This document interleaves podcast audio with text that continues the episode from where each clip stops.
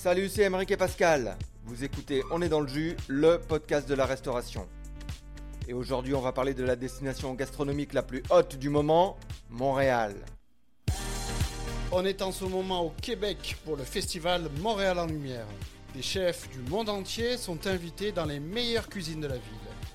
Aujourd'hui, c'est tout Montréal qui est dans le jus. Ce matin, il fait moins 20 degrés à Montréal. Alors quoi de mieux qu'un bon repas portugais pour se réchauffer?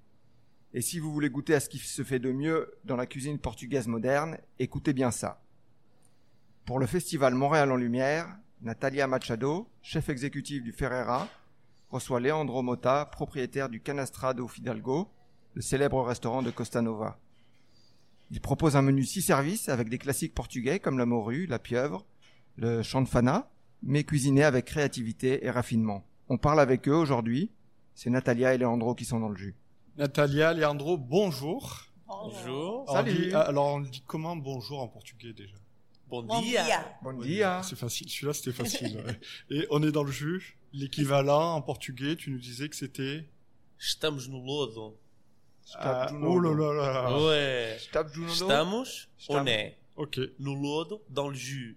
Bon, ça veut dire pas la même chose si on traduit, mais l'expression qu'on utilise au Portugal, c'est comme ça. Et vous le, dites souvent, vous le dites souvent en cuisine? Oui, plein de fois.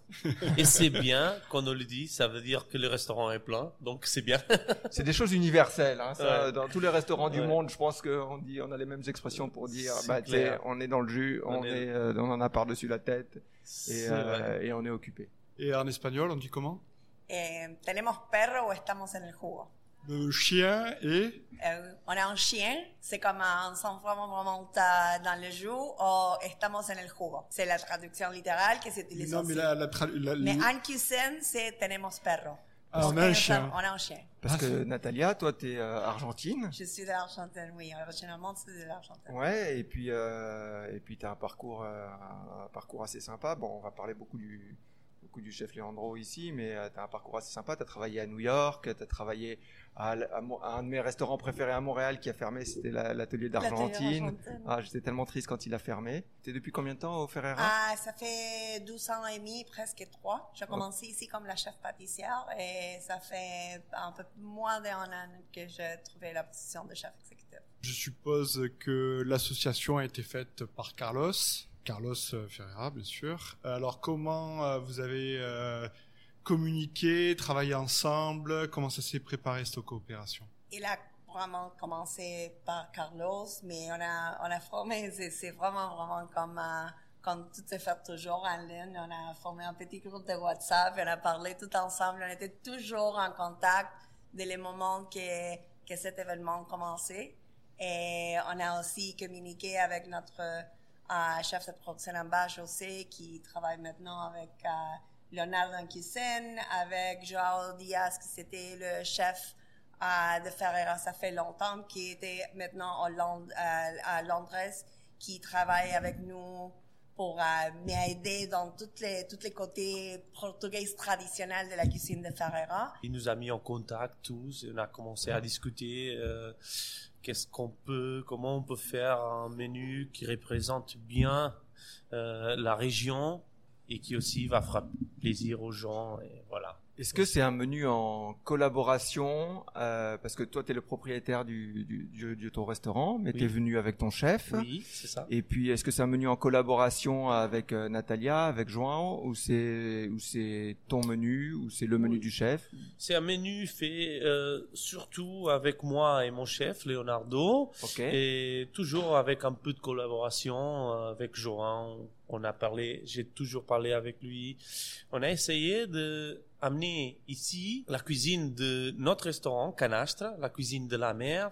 Et aussi, on, aura un, un côté traditionnel de la région. C'est là, au- à la fin du menu, quand on passe sur la viande. Nous, on est un restaurant poisson, on n'a pas de viande dans le restaurant. Mhm. Euh, mais on a amené quand même une assiette vraiment typique de, de la région. C'est la chanfana, c'est c'est une viande euh, cuite euh, au vent rouge pendant des heures et, après elle fond en bouche et voilà. On a voulu amener la, les, les plats traditionnels et les plats aussi de nos restaurants de poisson. Alors parle-nous de ton restaurant. Euh, il est, il est euh, situé sur la côte atlantique, Oui. un peu au sud de Porto, si, si je me Oui, c'est pas. 100 km à peu près au sud du Porto. Et c'est un Dans- village de pêcheurs. Oui, dans un village des pêcheurs, euh, un petit village qui s'appelle Costanova, et elle est vraiment connue un peu partout parce qu'elle elle a, elle a les maisons qui sont aux couleurs très colorées, Hmm. euh, toujours avec le blanc et une autre couleur, le rouge, le vert, euh, le jaune, et c'est c'est c'est tout petit. Euh, devant nous, devant le restaurant, il y a un bras de mer, ça veut dire l'eau qui rentre de la mer dans la terre, un peu à Mhm. l'envers de la rivière. En Ouais. fait, je sais pas bien comment Mhm. vous dites ça.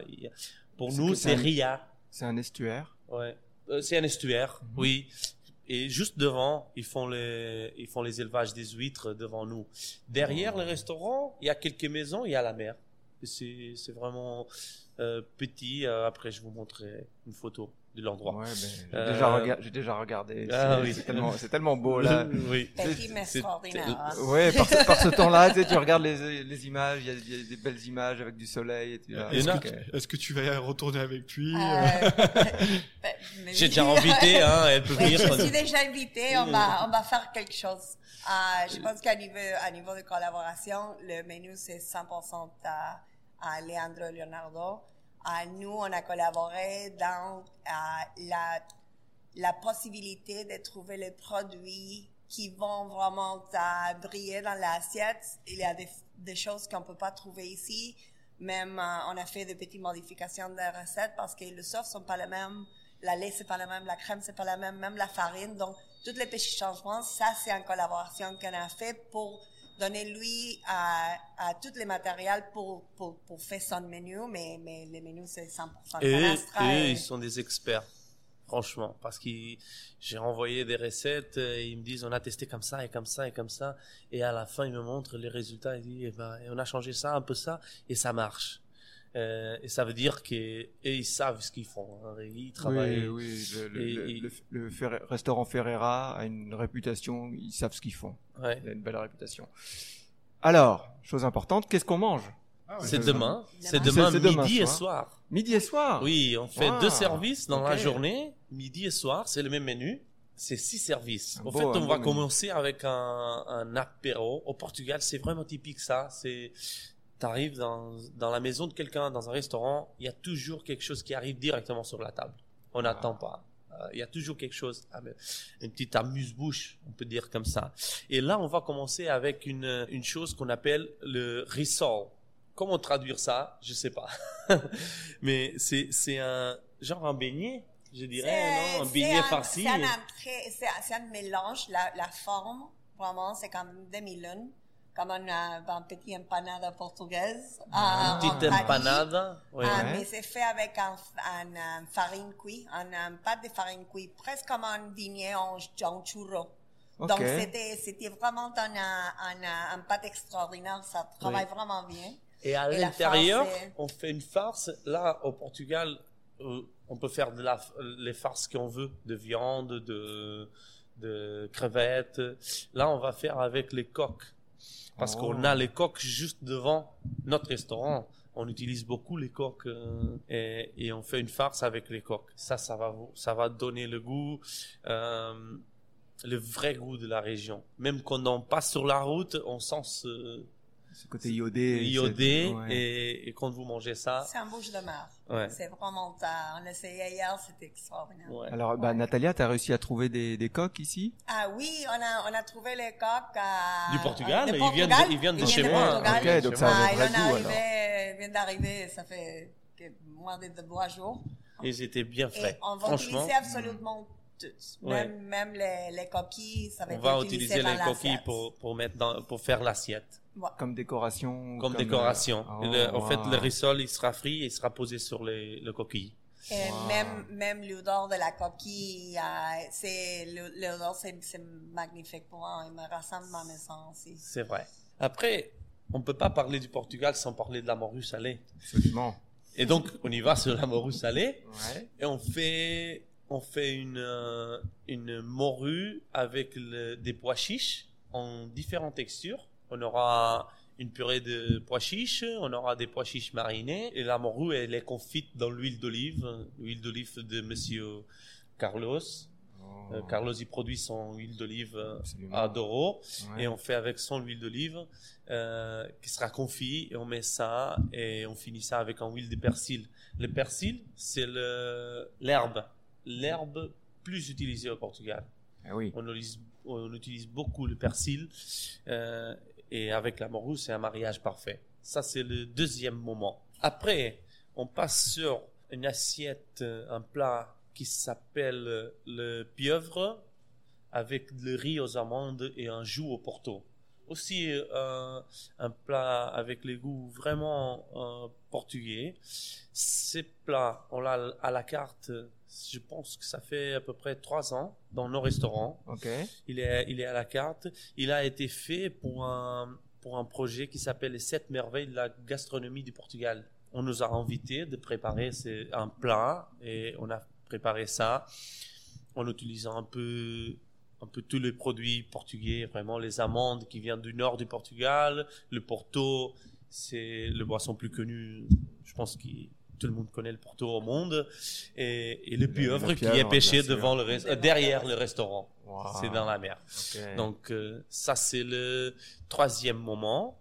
Le quatrième moment, c'est. euh, Est-ce que tu as encore faim à ce moment-là? Euh, oui, on va faire des petites portions, Ok. que les gens ils Ouais, mais puissent petite- goûter. Une et- petite portion au Portugal, euh, je sais ce que ça veut dire. hein. C'est- comprend portions normales. des euh, portions normales.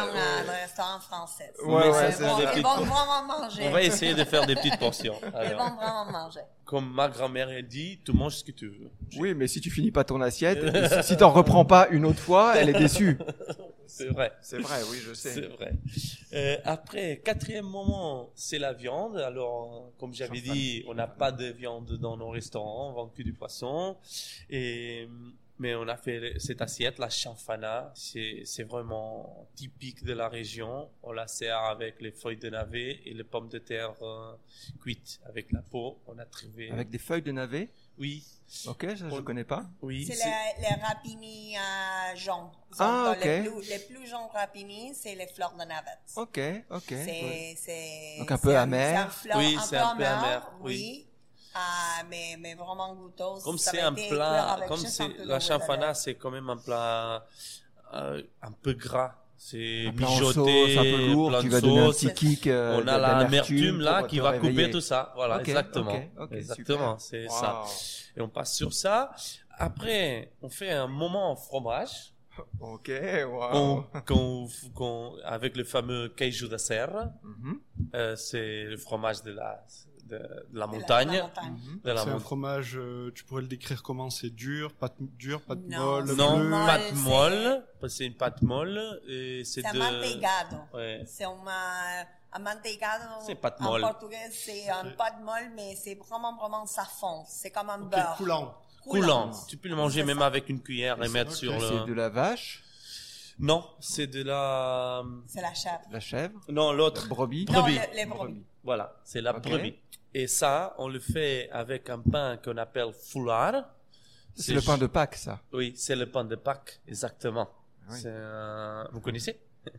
Bah, euh, j'ai- je pense pas que j'ai déjà mangé, mais Oui. j'ai déjà entendu parler. Voilà. C'est un pain légèrement sucré, légèrement aromatisé au citron, euh, tout doucement. Et on fait ça, fromage et une confiture de courge qui Ok. va avec. Ok, ça c'est ça Premier dessert. Oui, ça c'est le premier dessert et c'est vraiment typique euh, aussi de la région. On le mange dans la fête des Pâques. euh, on La le- confiture de courge aussi? Oui, avec la confiture. ok. ouais. Fromage, confiture, pain. C'est Ok. c'est typique ça aussi. Pour le dessert, on fait euh, un, un gâteau au biscuit euh, aromatisé au café et Mhm. avec un crème aux œufs dessus. Les recettes euh, de pâtisserie du Portugal, elles ont trop, elles ont beaucoup d'œufs. Parce que dans les monastères, généralement, les blancs d'œufs, c'était utilisé pour les vestiments et pour faire des travaux dans beaucoup d'endroits. Donc, ils ont beaucoup de gens d'œufs pour utiliser. Dans les desserts, généralement, traditionnels du Portugal sont à base de gens d'œufs et sucre. Est-ce que c'est le, le le jaune d'œuf qui est poché en, en fil dans le dans Ça, le. c'est un des les desserts, mais non, cette fois, c'est un gâteau, comme un, un petit étagère de à biscuit, d'un biscuit traditionnel aussi portugais, s'appelle mal biscuit Maria, Ok. mélangé avec un crème savorisé au café et avec un jaune, un, un crème de jaune d'œuf euh, sucré dessous, avec un croquant de les mêmes biscuits. C'était un, euh, un, euh, un gâteau extrêmement traditionnel, même c'est fait pour les fêtes des enfants dans la maison, choses comme ça, et chaque maison a une recette À sa particulière- recette. à, à sa recette. Et c'est une recette euh, extraordinaire. On l'a fait aujourd'hui. euh, Mais si on n'est pas un enfant, on a le droit de le manger pareil. Oh, bien sûr. Oui, bon. Et, et ça, on l'a, on l'a au restaurant depuis qu'il existe. Comme j'avais dit, mon, mon restaurant, il est ouvert depuis 98. Mhm. Et, et moi, je l'ai depuis 2018. Ça fait six ans. Et ces recettes, elle était déjà là. Et c'est... Inchangé, la même. Non, pas changé. On garde la même recette de- euh, depuis de l'origine. Sinon, Et- clients, ils sont pas contents. Oui, c'est clair. Il y a des clients qui arrivent, qui réservent au téléphone, qui disent euh, on va manger, mais on veut le, le gâteau au biscuit. Donc ils viennent pour le gâteau au biscuit, et, mais ils mangent d'abord la- le poisson, euh, Les amuse-bouches. les amuse-bouches et tout ça. Mais pour dire que c'est vraiment fameux euh, ce gâteau, on a été à la télé plusieurs fois avec parce que les gens ils nous demandent ça euh, et voilà. Et c'est pour ça qu'on a dit, euh, même Carlos, il m'a dit, bah, il faut qu'on prenne ça parce que ça, c'est, c'est vraiment une Oui. image de, de la maison. Et Eh c'est oui. bien. Est-ce que c'est un menu typique qu'on mangerait au Portugal ou Oui, oui, sans doute. Sans doute. Ouais, ouais. Donc ton équipe, Natalia, euh, elle a dû être super excitée de participer à cet événement parce que ça va dans autre chose que vous faites normalement. Toujours, on a, et c'est, le douzième ou troisième événement que je fais euh, comme ça, qu'on reçoit un, euh, un chef. Cette fois, on a, on a vraiment, vraiment trouvé une communication excellente avant et l'on arrivait. Et l'on arrivait on restait avec nous euh, dans la cuisine. Euh, Léonard il est là maintenant avec l'équipe et c'était, excellent parce qu'on on trouve tout le temps de, de, de, de représenter au Portugal, mais pour moi, c'est difficile, de façon, je ne suis pas portugaise. Euh, donc, je travaille beaucoup pour chercher les choses qui sont traditionnelles. Et chaque fois qu'on chef, on dit, à partir d'aujourd'hui, ça, c'est un, un item qui va rester dans notre menu, les gâteaux, par exemple. Et on va, on va honorer les restaurants et on va les appeler comme s'appelle. On, on trouve, on trouve beaucoup, beaucoup de connaissances à chaque fois qu'on a un, un, un chef comme ça. C'est, c'est génial. C'est, Alors, toi, t'es t'es arrivé quand euh, à Montréal euh, Lundi. Je suis arrivé le lundi. Est-ce que euh, Natalia et Sandra et euh, Carlos ont bien pris soin de toi? Oui. Est-ce qu'ils t'ont emmené manger Bien, c'est passé, hein, je pense. Ouais, bien, c'est passé. Est-ce qu'ils qu'ils t'ont emmené manger dans des restaurants Ils t'ont emmené voir un petit peu ce qui se faisait? Oui, est-ce qu'ils plein de restaurants. Où est-ce qu'ils t'ont emmené? Est-ce que tu peux nous dire si tu te rappelles des noms? Oui, la première soir, c'était chez Milos. Donc on reste dans le guns. On poisson. reste dans le poisson, mais, côté guns. grec. Oui, parce qu'il voulait, il voulait montrer, et c'est bien, il voulait me dire, tu viens ici, tu vas manger.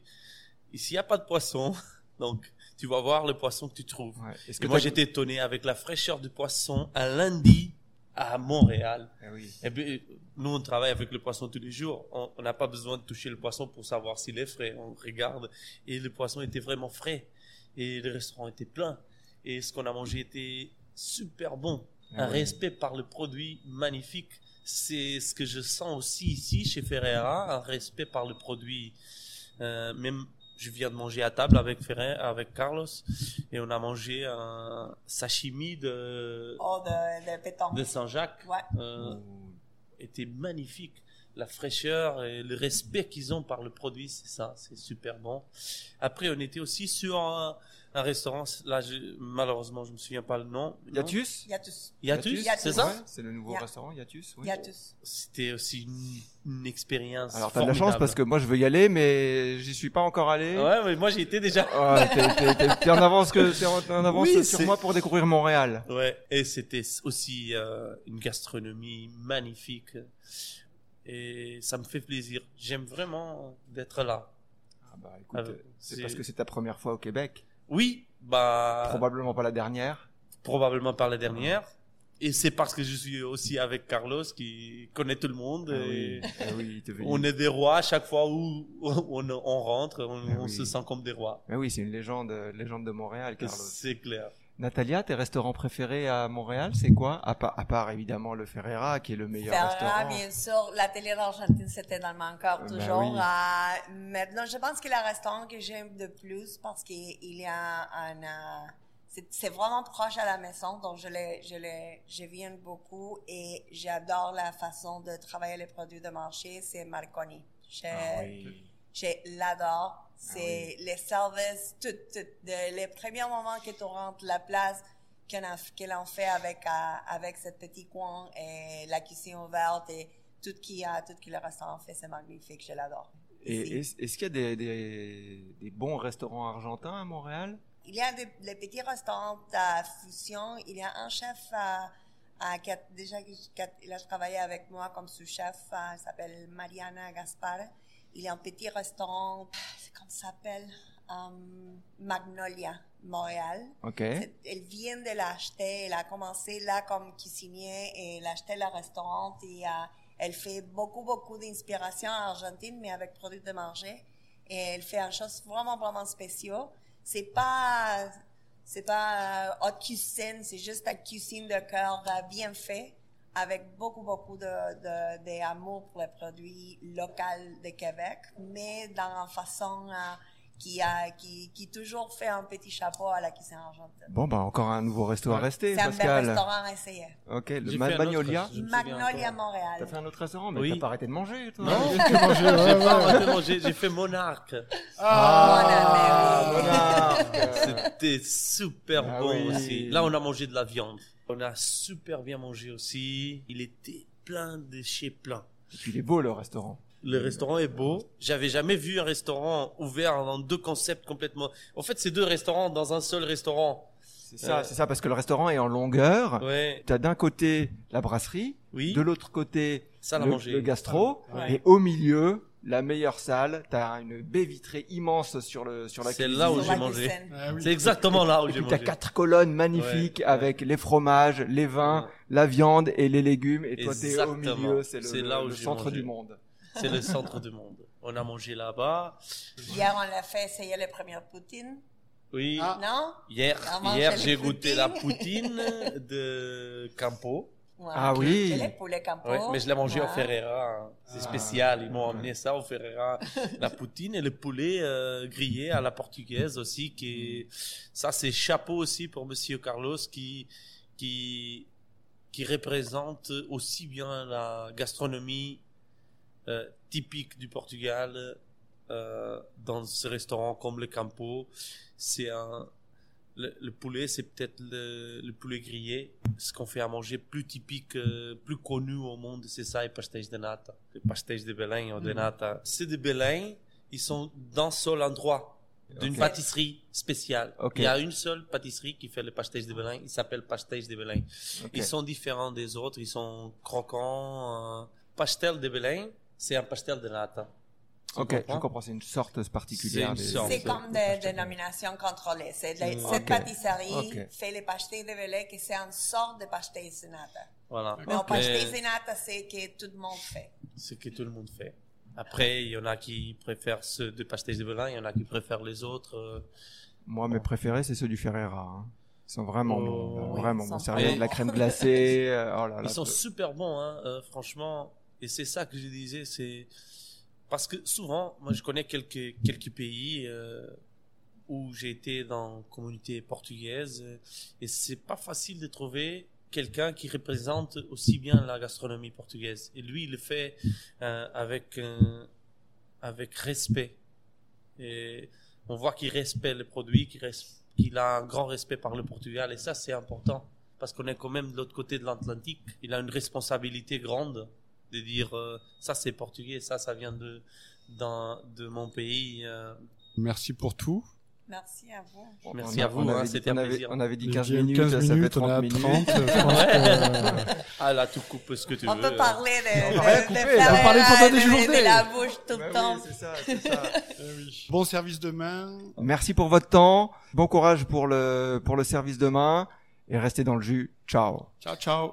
Bye. Bye.